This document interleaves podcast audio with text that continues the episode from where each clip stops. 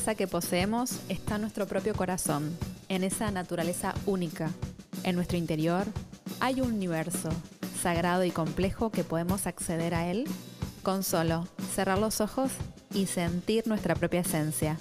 Sin embargo, no siempre es fácil mirarnos y esto hace que nos desconectemos de nosotros y de nuestra propia sabiduría. En este podcast vamos a estar hablando de las herramientas para que puedas conectar con vos y puedas vivir de forma más auténtica y alineada con tu propio corazón. Mi nombre es Marina Fianucci, soy psicóloga y me dedico a la práctica clínica de pacientes con una visión holística e integral. Acompáñame en esto, que es verdadera esencia. Te doy la bienvenida. En este episodio número 15 vamos a estar hablando acerca del concepto del autoamor, lo vamos a diferenciar de la autoestima y te voy a dar pautas para cómo practicar eh, el autoamor consciente, cómo tener una mejor relación con uno mismo o con una misma. Y te voy a hablar acerca de lo que se llama el camino del autoamor. Si estás interesado o interesada en estos temas y en cómo cultivar una mejor relación con vos mismo o con vos misma, te invito a que te quedes escuchando, que el episodio comienza así. Te has criticado por años y no ha funcionado. Intenta aprobarte y mira lo que sucede. Luis Hey. Esta frase maravillosa se relaciona muchísimo con lo que se llama la autopercepción, cómo nos percibimos a nosotros mismos. Quiero hablarte un poquito acerca de lo que para mí es el concepto del autoamor, que yo la diferencio de la autoestima. Si uno busca eh, la definición de autoestima, dice que la autoestima es la valoración, la percepción o juicio que una persona tiene de sí misma en función de la evaluación de sus pensamientos, sentimientos y experiencias. Que la autoestima está relacionada con la autoimagen, que es el concepto que uno tiene de uno mismo o de una misma, y la autopercepción, que se trata del reconocimiento de las propias cualidades y defectos. Y esta forma en que la persona se valora va a estar influenciada muchas veces por agentes externos o por el contexto que se encuentra la persona. En este sentido, la autoestima puede aumentar o disminuir a partir de situaciones emocionales, familiares, sociales, laborales e incluso por nuestra propia autocrítica, ya sea positiva o negativa. Por eso hoy quiero hablarte del concepto que para mí es apropiado, más apropiado. A mí me gusta decir autoamor en vez de autoestima. ¿Por qué? Primero principal, cuando uno decimos, acá en Buenos Aires, en Argentina, cuando uno quiere mucho a alguien, le dice, ¿cómo te amo? o le dice cómo te quiero. En ningún momento te, le dice, ay, cuánto te estimo.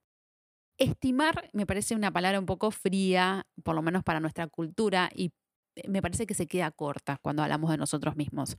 A mí me gusta hablar del concepto del autoamor. ¿Cuánto amor nos tenemos? ¿Cuánto amor nos damos a nosotros mismos?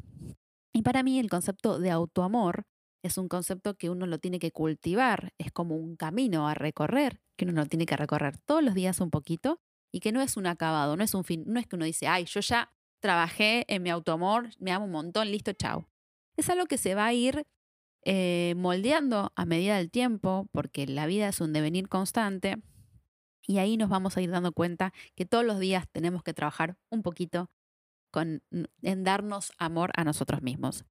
Y el concepto del autoamor está muy relacionado con un concepto que me encanta, que se llama Maitri, que es un concepto maravilloso, que la palabra Maitri viene del sánscrito y que yo la escuché por primera vez de una colega, de una psicóloga, que es nada más y nada menos que la directora del Centro Transpersonal de Buenos Aires, que se llama Virginia Gawel. Eh, la pueden encontrar en redes, ponen Centro Transpersonal de Buenos Aires y la van a encontrar seguramente Virginia, una capa, una, una colega que vale la pena escuchar. Y la palabra Maitri implica amigarnos con nuestro propio cuerpo, con sus formas, sus capacidades, sus limitaciones, con su propia identidad, con su historia personal y con la historia también ancestral que cada uno tiene. Y es una tarea que nos debemos a nosotros mismos y a nuestro cuerpo y saber que nuestro cuerpo no está separado a nosotros, que nuestro cuerpo, nuestro alma, eh, está todo vinculado. Nuestra salud física, nuestra salud mental, emocional y espiritual, somos una unidad biopsico, espiritual y emocional, ¿no es cierto? y social. Eh, la palabra Maitri eh, habla justamente de eso, de un estado que todos podemos desarrollar, ¿no es cierto? Mm, de amabilidad con nosotros mismos y mm, un estado de amor consciente hacia los demás, pero que se basa en cómo nos autoamamos. Es muy lindo este concepto, me parece que, que es muy válido. Y como viene de la tradición budista, habla justamente de un estado de respeto, amor e incondicionalidad hacia uno mismo, hacia una misma. Qué loco porque uno siempre piensa, cuando uno, si yo te pregunto, ¿sos incondicional? Y uno te dice, sí, yo soy re buena amiga, soy re buena hija, soy re buena madre, soy re buena lo que sea. Y uno siempre lo piensa en relación a un otro, a una otra, pero en realidad la incondicionalidad también puede ser hacia nosotros mismos. Y eso es lo maravilloso, que uno puede practicar un estado de amor, de respeto y de incondicionalidad hacia uno mismo. Y obviamente que en la medida que cómo te trates a vos y cómo te vincules con vos mismo, con vos misma, eso va a favorecer muchísimo a cómo te vinculas con los demás. Te hago una pregunta. Cuando un amigo o un amigo o una amiga tuya tiene un problema y es alguien que vos querés mucho, y se siente desorientada, se siente abatida, cansada o tiene un problema, ¿qué le decís? ¿Cómo le hablas? ¿Le hablas con palabras amorosas? Si la respuesta es afirmativa, te invito por un segundo a pensar que eso que le está pasando a tu amiga o a tu amigo te puede estar pasando a vos. ¿Cómo te hablarías? ¿También te dirías palabras con amor? ¿También te vas a contener?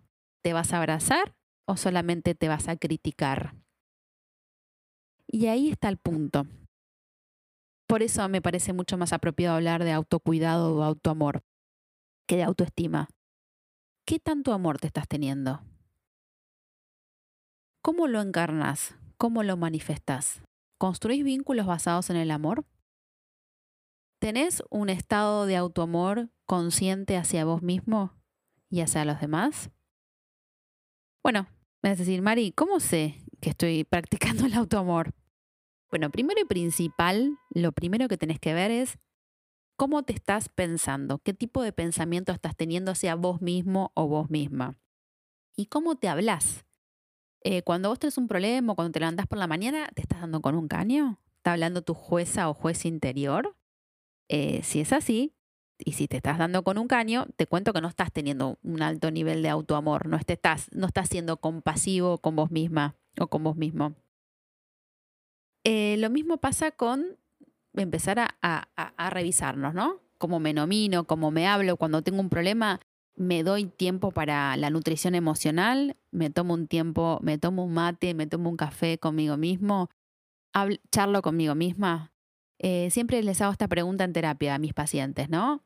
Eh, si yo te pongo un espejo en este momento y te ves reflejado en él, ¿qué harías?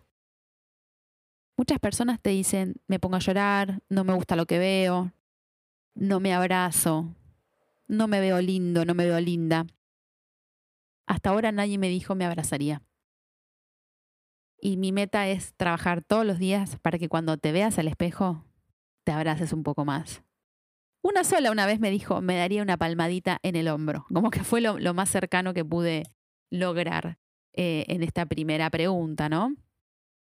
Cuando uno se mira al espejo no tiene que mirarse las imperfecciones, tiene que mirarse con amor, tiene que mirarse con respeto, tiene que agradecer ese cuerpo donde está habitando. Otra forma de saber si estamos practicando el autoamor consciente, este camino, que es un camino que es un devenir constante, es, bueno, primero, ¿cómo me estoy nominando? Qué tipos de pensamientos tengo hacia mí, hacia mí mismo, hacia mí misma, si me nutren o me dan con un caño, cómo está mi juez o mi jueza interior y qué tipo de calidad de vida me estoy dando. Desde, primero y principal, si me siento merecedor o merecedora de que me pasen cosas buenas, si me siento merecedor o merecedora de tener eh, relaciones y vínculos sanos, y si me siento merecedor o merecedora de hacer un trabajo que me guste, que me nutre, que no solamente me apaguen bien, sino que esté relacionado con mi vocación, si lo que estoy estudiando lo estoy estudiando por mi vocación y por mi pasión o estoy siendo un mandato. Todos estos temas remiten al camino del autoamor.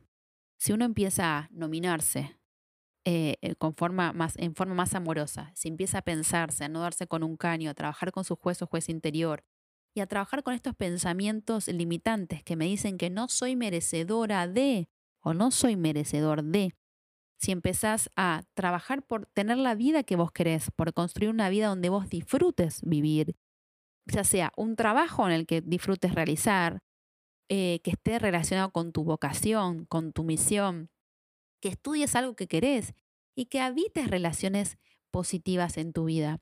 Como dijimos en el episodio número 2, los vínculos nos transforman. Eh, los vínculos nos espejan. Si yo tengo autoamor, si yo, me, si yo practico esta, esta relación de amorosidad consciente hacia mí mismo, hacia mí misma, me voy a vincular con personas que me quieran bien. Ustedes saben que me encanta comer, amar, rezar. La película es muy linda, el libro también. En un momento, eh, en, este, en esta, hay una escena donde mm, Bardem le habla a Julia Roberts y le dice, ¿Qué te pensás? ¿Que porque viajaste a la India, hablaste con un monje, visitaste templos sagrados, encontraste el equilibrio? El equilibrio, querida mía, es no dejar que nadie te ame menos de lo que vos te amás. Y lo que observo muchísimo es que la gente, primero y principal, no se ama, no se quiere, o por lo menos no intenta hacerlo. Como que le cuesta muchísimo, porque es más fácil sufrir que evolucionar, ¿no es cierto? Y segundo, también a veces se rodea de personas que vienen a reforzar esa imagen negativa que nosotros tenemos. Como esto que los vínculos nos espejan, si yo tengo un juez o una jueza interior que me está dando todo el tiempo caña, o me está dando varilla, o me está dando con un caño, como decimos acá en Buenos Aires, em, me voy a relacionar con gente que me dé con un caño, que me diga lo mal que lo estoy haciendo, o por qué no hice más cosas, o, que no me valore, o que no, eh, o que no me dé una palmadita en la espalda y me diga, vas bien, mira lo que hiciste, estás a tu tiempo. Lo mismo ocurre con eh, nuestra salud física. ¿sí? Esto de practicar un deporte o practicar alguna actividad, tomar un poquito de sol, llenarte de vitamina D y ocuparte de la salud alimentaria, también es el autoamor. Me ha pasado trabajar en clínica con pacientes, para los que no me conocen soy psicóloga y me dedico a la práctica clínica. Y me ha pasado de gente que tiene problemas gastrointestinales, que tienen o el colon irritable o problemas en, digamos, en cuanto a su salud alimentaria y no va al nutricionista o no va al gastroenterólogo y no se ocupa de tener una alimentación consciente. Una, eh, porque una alimentación basada en ultraprocesados no es practicar el camino del autoamor. Obviamente que todo depende del estado de conciencia en que uno esté. Si uno eh, se fija un poquito qué es un ultraprocesado y qué es lo que realmente nos hace bien. Si uno piensa que, eh, hoy hablando con otra paciente me decía, ¿no? Que, que ella es médica justamente, el cuerpo es una gran maquinaria y hay que cuidarla, claramente. ¿Y qué le das a esa máquina? ¿Qué le das a tu cuerpo? comida ultraprocesada que genera muchísima más ansiedad y te genera trastornos alimentarios o le estás dando comida real. Ocuparte de tu salud física también es darte autoamor. Aparte escucho mucho esto, no, yo me doy todos los gustos. ¿Y qué, cuáles son todos los gustos? Y me compro la bota que quería y me voy y me compro un combo McDonald's. Y uno se queda pensando, ¿no? ¿Esos son todos los gustos? Todos los gustos me parece que tienen que ver con darnos alimento real de calidad y nutrirnos emocionalmente, atender nuestras necesidades emocionales, que si tu necesidad emocional te dice, quiero ir a hacer zumba porque me hace sentir bien, hacelo. Si quiero empezar un curso de pintura, hacelo. Si te hace bien hacer un trekking, hacelo. Pero hace cosas que te hagan bien a vos y que te conecten con la vida sana.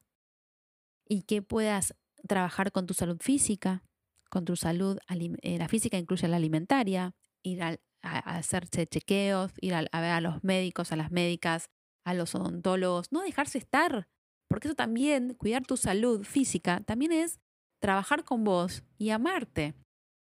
¿Sí? Eh, bueno, venir a terapia es una forma excelente de trabajar con tu salud emocional y con tu salud psíquica. Así que los felicito a mis valientes a mis pacientes amorosos que siempre me escuchan y a todo aquel que esté en este camino de, de búsqueda y de encuentro con uno mismo. Porque venir a terapia es una forma maravillosa de trabajar con uno y de cuidar esta salud psíquica que es tan necesaria, sobre todo en estos momentos. En estos momentos de confinamiento empezamos a valorar lo que es realmente la salud, ¿no es cierto? Otra forma de practicar el autoamor y este camino del autoamor es, como te decía, seguir el famoso camino del corazón, que lo hablamos en el episodio 1, hacer cosas que te llenen al alma, empezar a escucharte y trabajar, como dije, con tu salud física, con tu salud psíquica, con tu salud emocional y también, ¿por qué no?, con tu salud espiritual, porque estamos, somos una unidad eh, muy compleja y completa darte espacios para la meditación, para la contemplación. Si quieres practicar yoga, practica yoga. Si quieres aprender meditación, lo puedes hacer. Aún veces lo ve como algo muy abstracto, ¿no? Esto de meditar, ¿qué será? Y a veces son dos o tres minutos por día que te tomas para estar con vos y escucharte, ¿no es cierto? Eso también, de eso también se trata la meditación.